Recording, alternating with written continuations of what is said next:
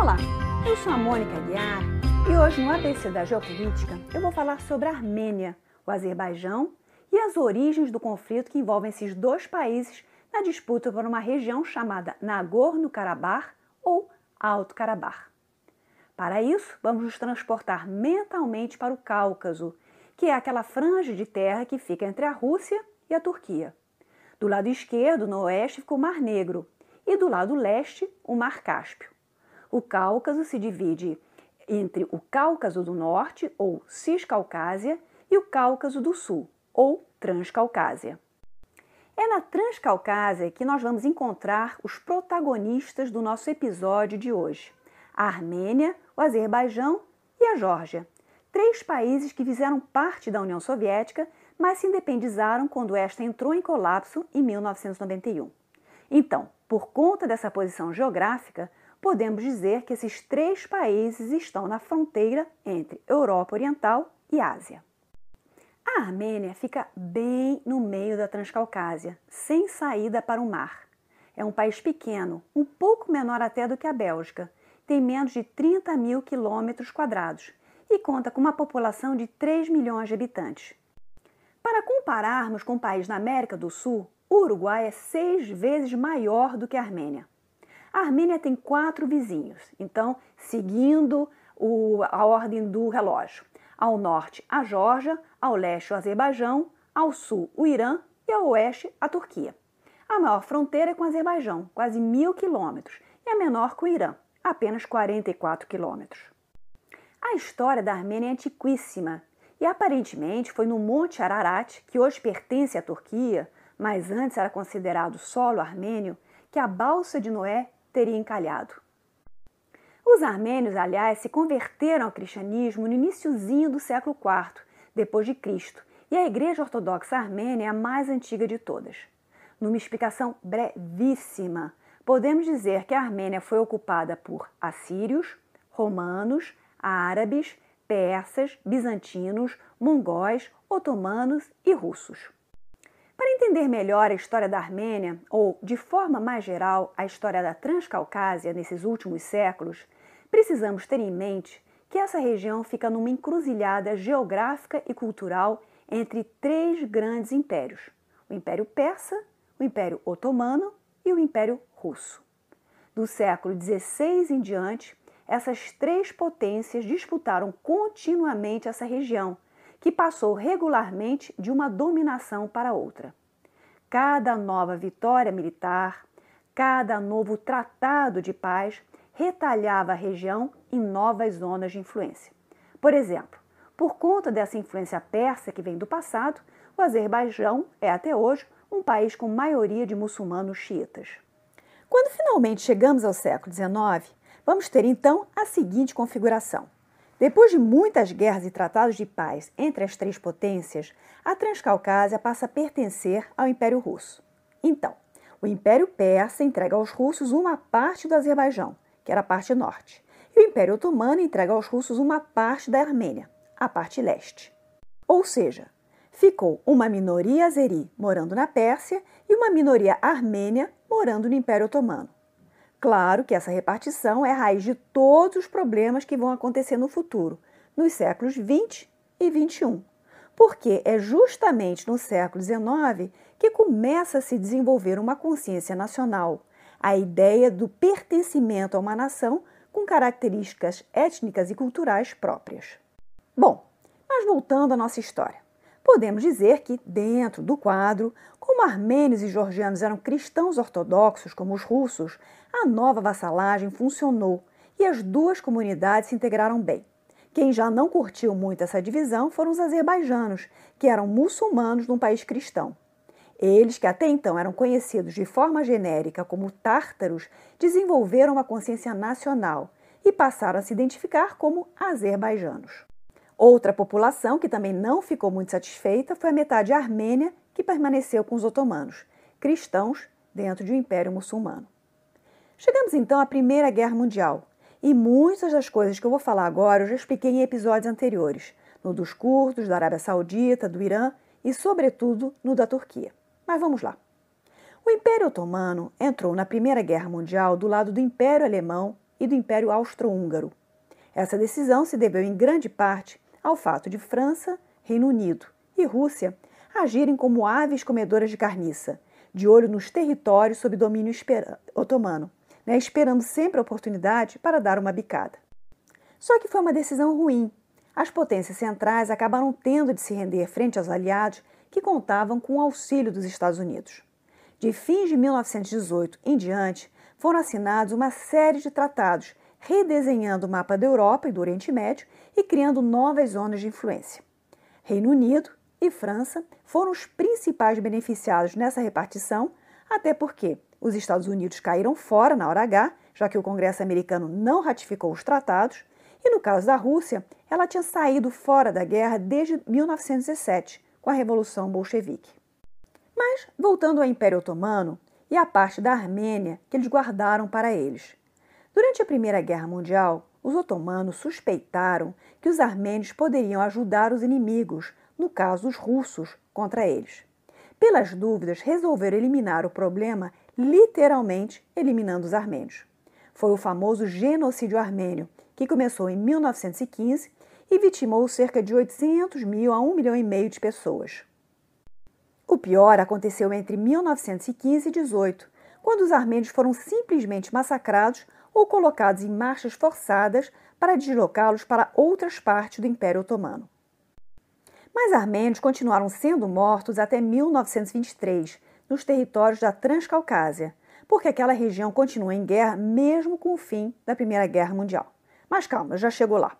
Pessoal, lembrando ainda a vocês que o massacre armênio é um tema super controverso na Turquia até hoje e que não admite que se use esse termo. Para os turcos, a morte dos armênios foram baixas, que, né, baixas no sentido militar, que aconteceram num contexto de guerra e não uma política deliberada de extermínio. Mas voltando à nossa história. Quando o Império Otomano se rendeu, os aliados elaboraram um tratado especial, o Tratado de Sèvres, que previa a criação de um Estado armênio que juntaria as duas metades, a russa e a otomana, e daria ao país uma saída para o Mar Negro. Esse tratado também previa a criação de um Estado curdo.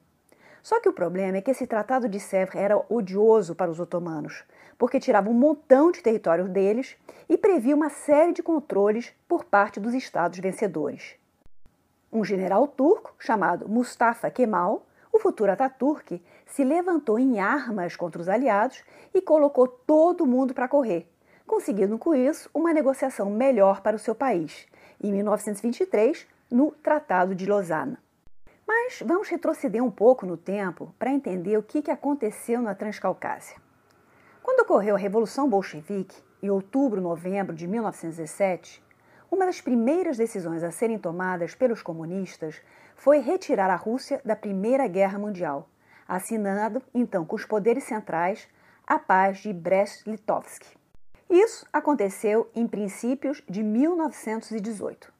Foi um tratado bem ruim para a Rússia, que abriu mão de um monte de território, não só na Europa, como, hum, também podem imaginar, justamente na Transcaucásia.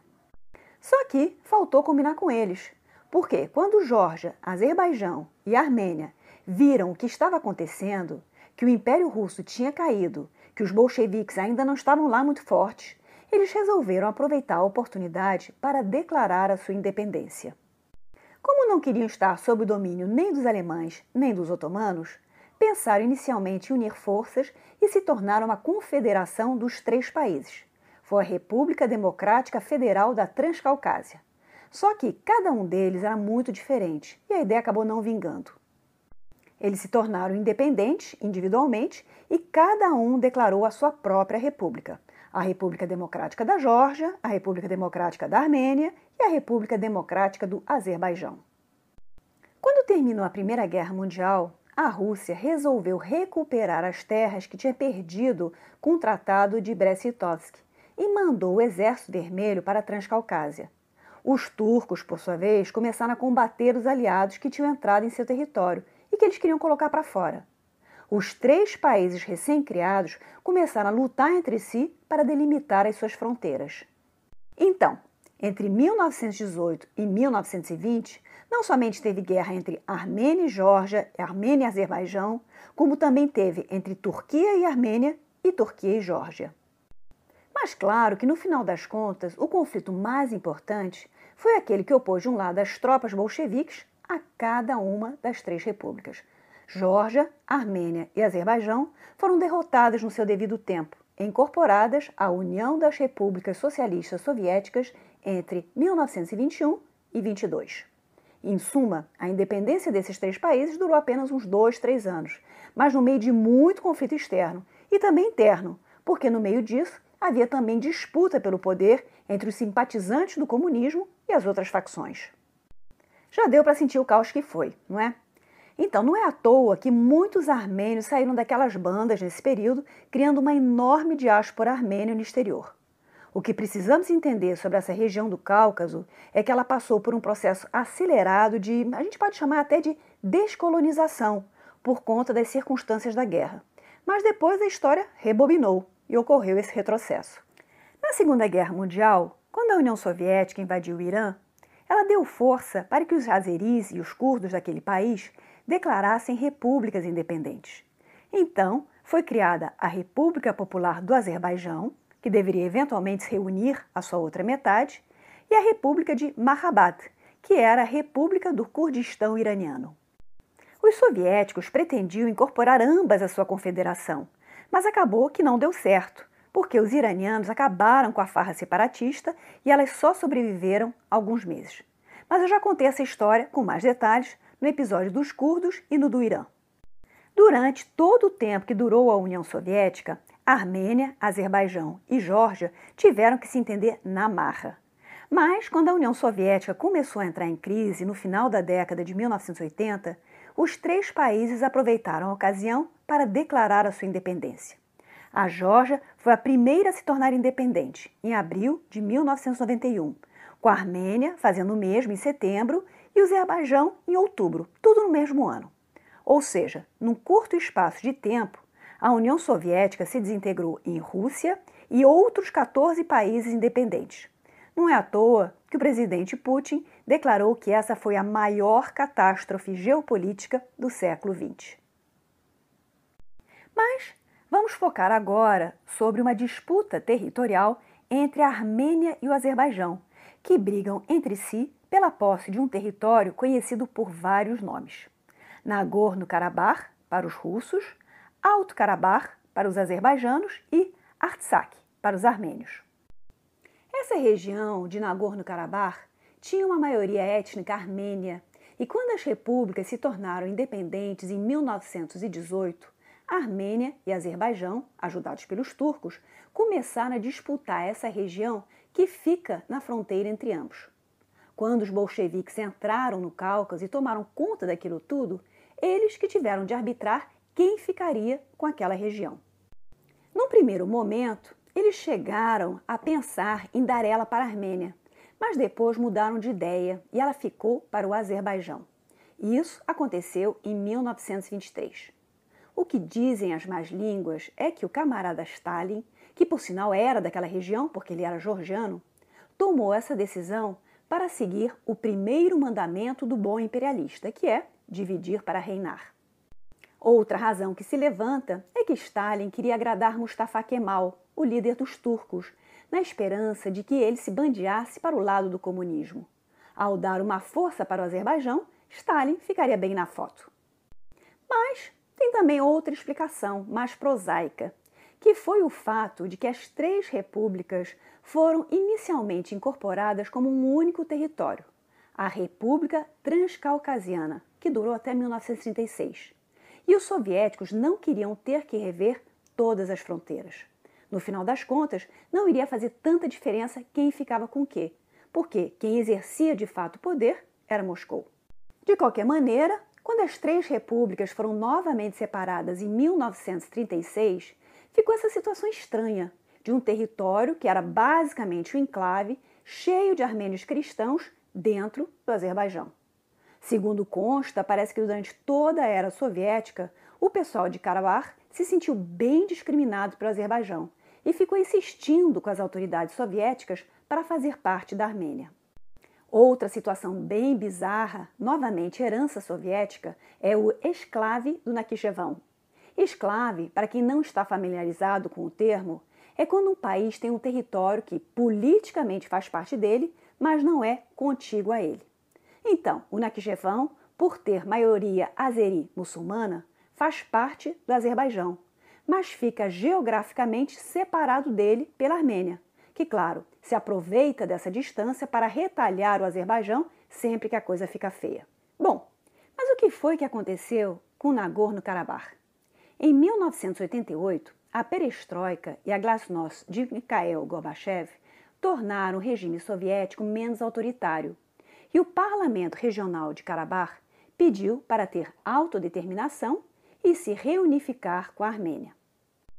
As autoridades soviéticas não autorizaram esse procedimento, mas mesmo assim o Azerbaijão ficou com raiva dessa iniciativa e resolveu coibi-la. Começou então a rolar uma violência étnica contra os armênios em diversas partes do Azerbaijão. Mas a coisa só ficou feia mesmo a partir de 1991, quando a União Soviética finalmente colapsou. Como disse o historiador Eric Hobsbawm, foi uma catástrofe em câmera lenta. Naquele momento foi o estouro da boiada.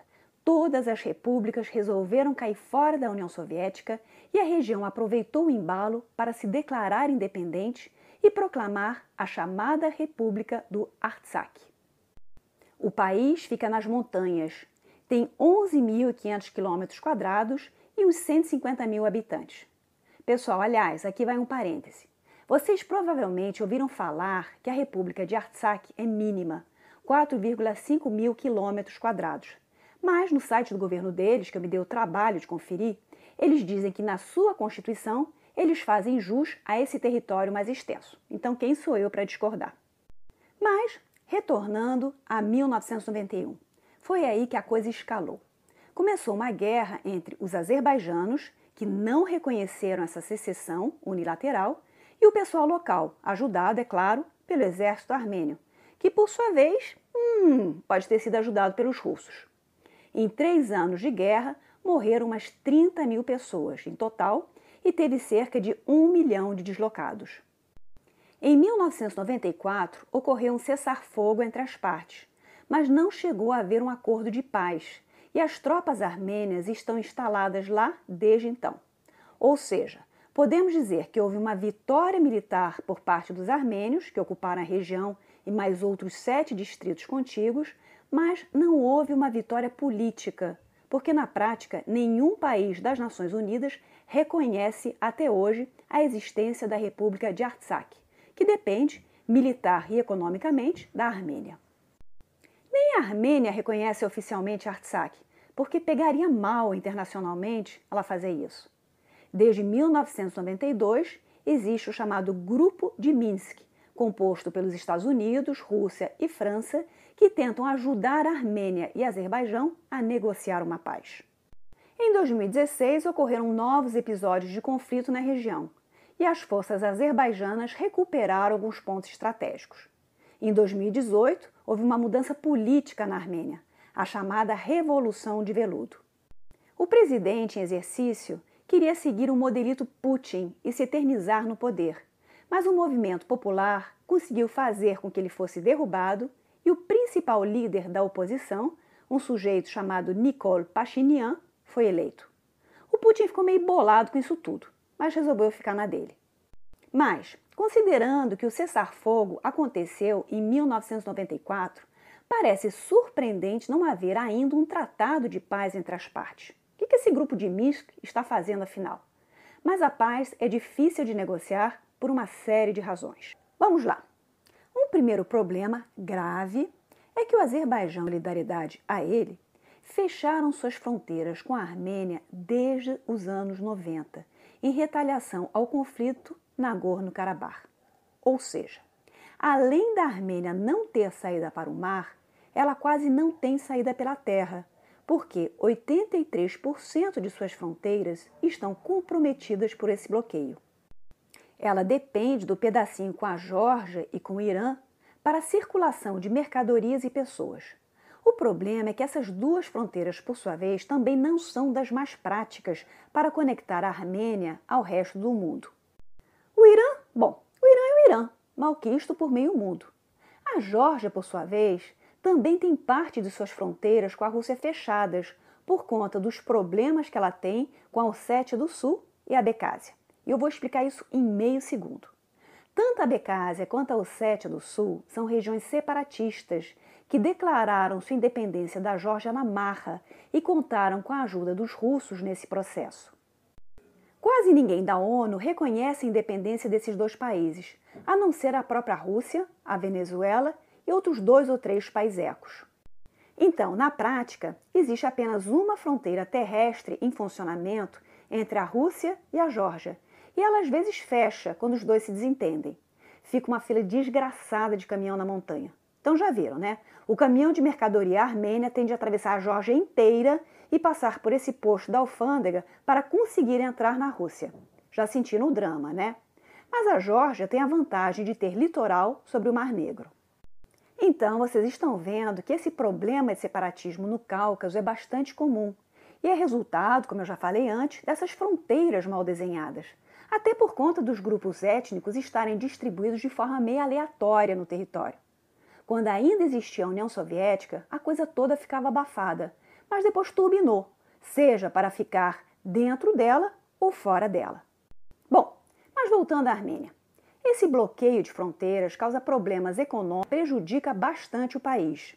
Então, uma das condições para adiantar o processo de paz em relação ao território disputado de Nagorno-Karabakh é a suspensão desse bloqueio que a Armênia está sofrendo. Mas o Azerbaijão retruca que só vai suspender o bloqueio se a Armênia retirar as suas tropas da região. Então fica essa discussão que não leva a lugar algum, cada um esperando que o outro ceda primeiro. Em setembro de 2020, as hostilidades recomeçaram. Não somente porque houve essa mudança política na Armênia, mas também porque a situação econômica no Azerbaijão, desde a queda dos preços do petróleo, já não está tão próspera quanto antes, e isso gera tensões internas. Por conta do petróleo e do gás, o Azerbaijão tem uma economia muito maior do que a da Armênia e entretém boas relações com o Ocidente, o que, aliás, incomoda bastante seus vizinhos mais poderosos, o Irã e a Rússia. Apesar da população ser composta de muçulmanos xiitas, o Azerbaijão é um Estado laico e também se entende bem com Israel, do qual compra armas. Étnica e culturalmente, o Azerbaijão é muito próximo da Turquia, que foi, aliás, o primeiro país a reconhecer a sua independência da União Soviética. A Turquia vende armas para o Azerbaijão e parece que ultimamente tem enviado também ajuda militar, na forma de mercenários ex-combatentes na Síria. Rússia e Armênia têm uma boa parceria econômica e militar, e os russos, inclusive, têm uma base militar em Guyumbre. A Armênia também faz parte, junto com algumas outras ex-repúblicas soviéticas, de uma organização de segurança coletiva liderada pela Rússia e que é uma espécie de contrapartida à OTAN. O Azerbaijão e a Geórgia chegaram a fazer parte dessa aliança militar, mas eventualmente desistiram. No caso do Azerbaijão, isso aconteceu justamente porque o país busca se mostrar mais receptivo ao Ocidente e a Geórgia por conta das difíceis relações com os russos. Então, podemos dizer que das três repúblicas da Transcaucásia, a que mantém melhores relações com Moscou é a Armênia. Mas, por questões econômicas práticas, os laços entre Azerbaijão e Rússia também têm se estreitado, e os russos vendem armas para eles. Já a Geórgia apesar de culturalmente muito próxima à Rússia e aos russos, tem essa treta das repúblicas separatistas que gera mal-estar. Voltando a Nagorno-Karabakh. Como os armênios detestam os turcos, o seu envolvimento no conflito pode colocar mais lenha na fogueira.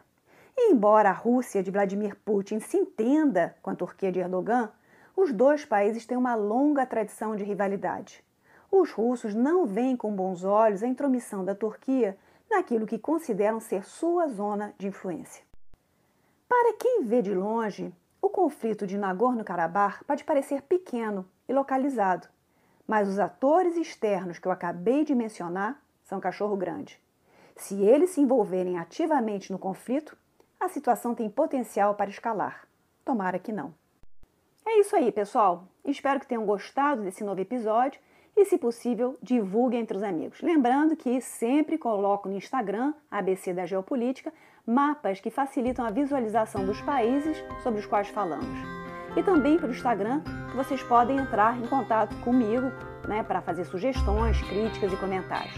E caso queiram dar uma ajuda financeira para o programa, basta entrar em www.padrim.com.br e fazer essa contribuição. Obrigada e até a próxima!